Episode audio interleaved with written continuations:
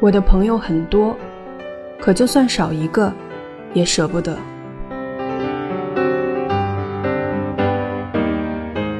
初中的时候没事儿去打游戏，街霸前头排的人山人海，我每次都让黄豆去排，自己在旁边猛干赌博机。黄豆个子矮矮的，其他没有印象。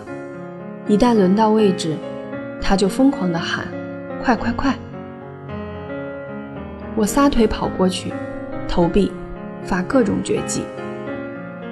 黄豆把脑袋挤在一侧，目不转睛。主要任务是加油叫好。铜板打完了，伸手问他要，他会准备好两三枚，依依不舍地交给我。后来学校流行踢足球，从日薄西山踢到伸手不见五指。过了六七点，拼的不是技术，而是眼力。黑乎乎的球在黑乎乎的夜里，一群人大呼小叫：“球呢？球呢？”估计又踢到沟里去了。没人愿意带黄豆玩，他莫名其妙被所有人嫌弃。这样的同学每个班都有，家境糟糕，衣服脏兮兮，强项是得零分，干什么都落在最后。说话结结巴巴，语无伦次，常常刚开口，对方就避之不及地走人了。他想去踢球，放学后涨红了脸，问我能不能带他去。我犹豫了一下，看到其他男同学嫌弃的表情，咬咬牙说：“走开，走开。”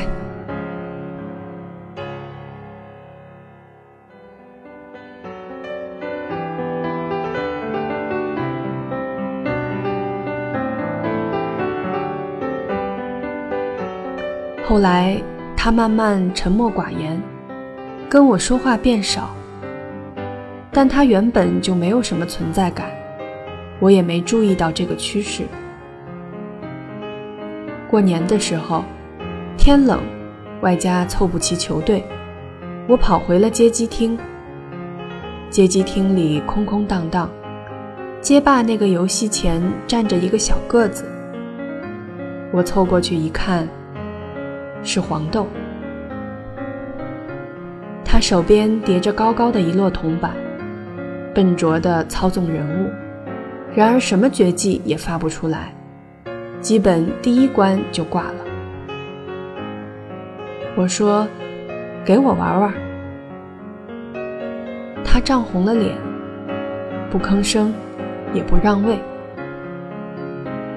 我讨个没趣，随便玩玩别的。身上钱不多，不到半小时打光了积蓄。我心痒难耐，这太不过瘾了，又凑到黄豆身边，说：“给我铜板。”他不吭声。我鄙夷地说：“小气。”这时候他突然哭了，眼泪哗啦啦挂在脸上。我大惊，赶紧溜走，一边跑回家一边想：他哭什么？莫非输得太惨？太不够意思了！老子以后也不要理你。到家吃酒酿，突然想起来，那天我说“走开，走开”的时候，他的眼神很绝望。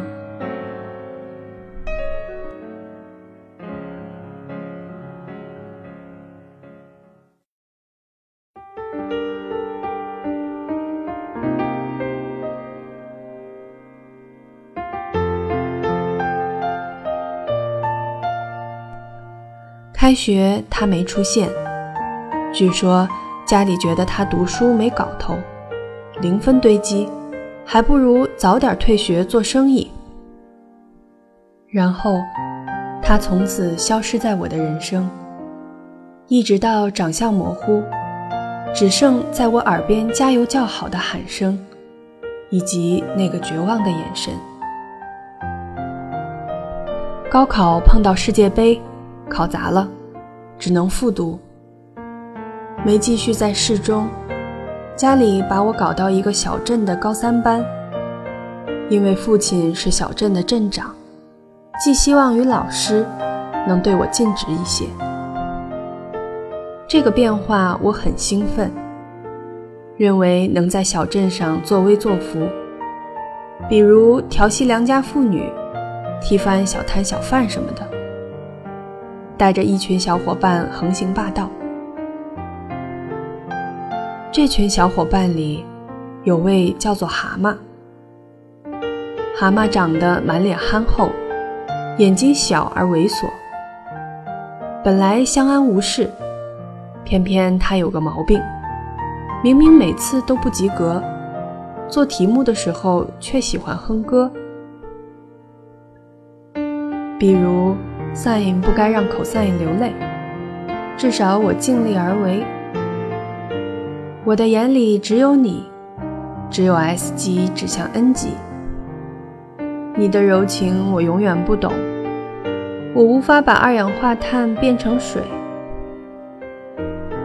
日复一日，在模拟考试中，终于，我把添加五十毫升空格中的空格。填了忘情水。我们一群小伙伴每天吃吃喝喝，骑着摩托车去城区泡吧，穿越在两侧布满稻田的马路上，穿越在青春的清晨和黑夜里。我们轮流请吃饭，轮到蛤蟆的那天，他没来上课，我说算了，我请。又转了一轮，轮到蛤蟆那天，他没来上课。我说：“算了，我请。”再转一轮，轮到蛤蟆的那天前，我怒气冲天，问他还要不要做小伙伴了。结果次日他依旧没来，据说又是家里觉得他读书没搞头，堆积不及格。还不如早点回去做生意。唉，农村的学生真惨烈。九九年高考，考完最后一科，我晕头转向的走出教室。有人冲过来，我一看，是蛤蟆。他大概在考场外等了很久，欲言又止。交给我一封信，就离开了。他的信语法不通，一塌糊涂。我记得曾经有次考试，作文题目是余光中的一首诗，写读后感。